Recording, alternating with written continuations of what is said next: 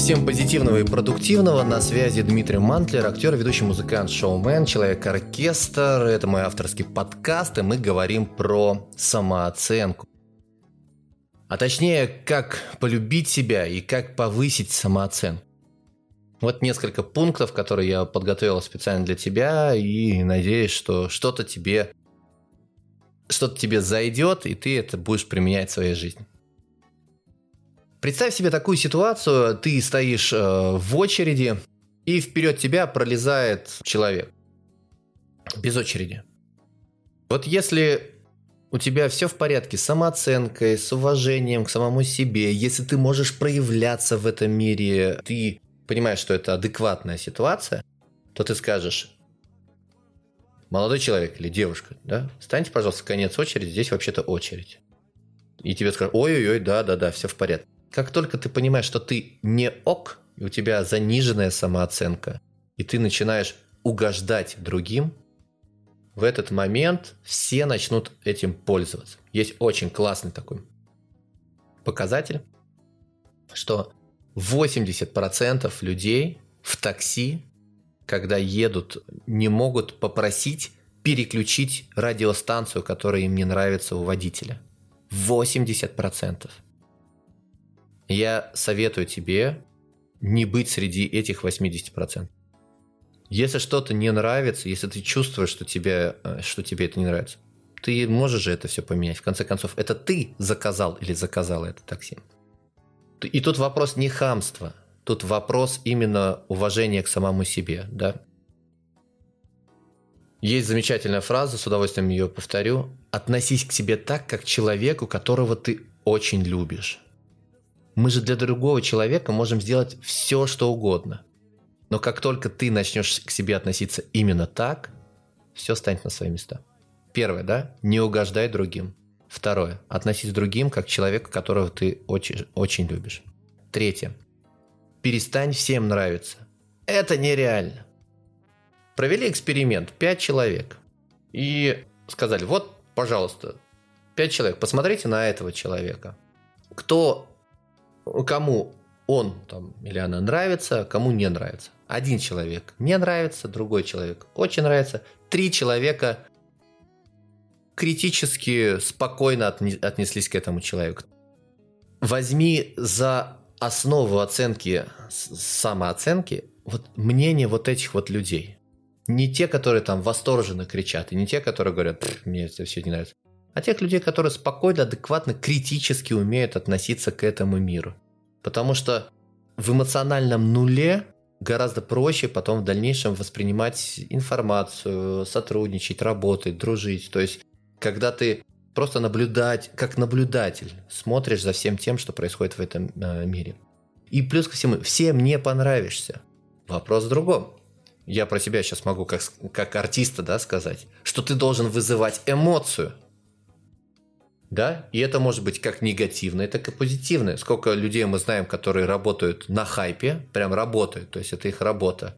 И они вызывают эмоцию, как правило, негативную. И негативная эмоция, она очень сильная, она подпитывает там, ну типа, что он там или она сегодня вытворил, давайте посмотрим.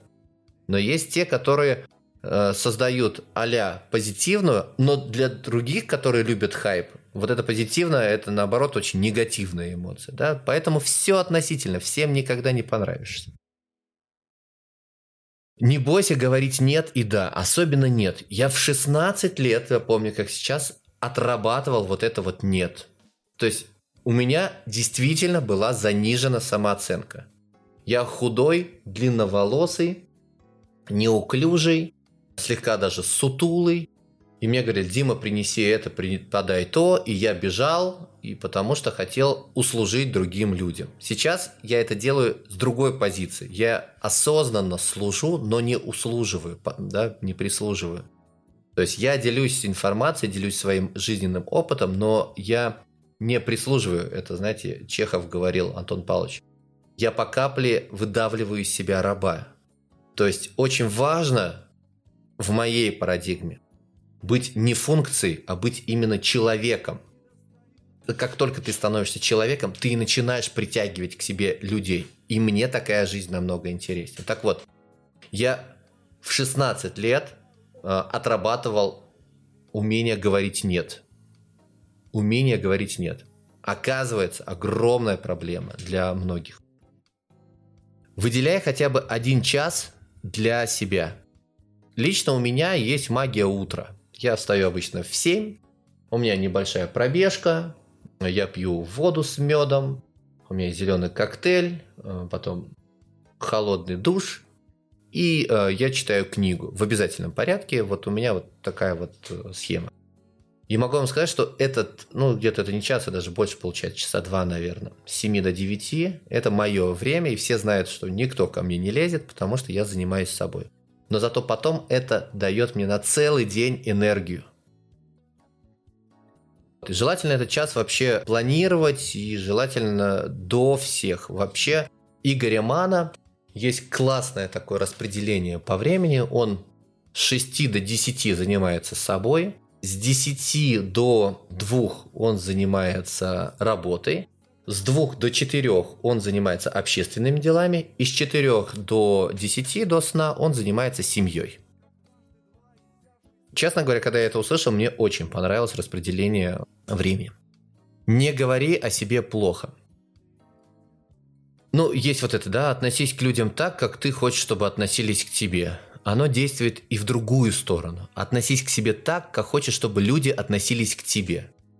Я очень часто обращаю внимание, что стал называть других маэстро, господин, по имени-отчеству. И я обратил внимание, как люди тоже ко мне стали обращаться так же. Они говорят, маэстро, Дмитрий Викторович. И мы это делаем в шутку, но ты знаешь, в каждой шутке есть доля шутки. И мне доставляет это удовольствие есть такое э, выражение, да, то есть там, ах ты придурок, да, и кто-то говорит, при ком? Такой, а, ну да, типа это я про себя. И вообще я узнаю человека потому, что он говорит, что он говорит. Если внимательно послушать человека, тогда можно сразу его определить. Например, если вы видите водителя, который там, ах ты козел, ах ты ублюдок, ах ты... И так далее. Все, у меня сразу есть понимание того, кто этот человек. И он, скорее всего, сам к себе точно так же относится. Планируй. Планируй свой отпуск, планируй свои выходные. Просто планируй. Это слово, которое поменяет в корень твое отношение к самому себе. Ну и в финале хотелось бы сказать, планируй. Планируй как можно чаще, планируй тщательнее, 15 минут, потраченные, на планирование, сэкономят неделю твоего времени. Это тот инструмент, который позволяет тебе отсеивать все необходимое. То есть ты делаешь свое дело, и кто-то кто к тебе подходит, подходящий к твоему делу.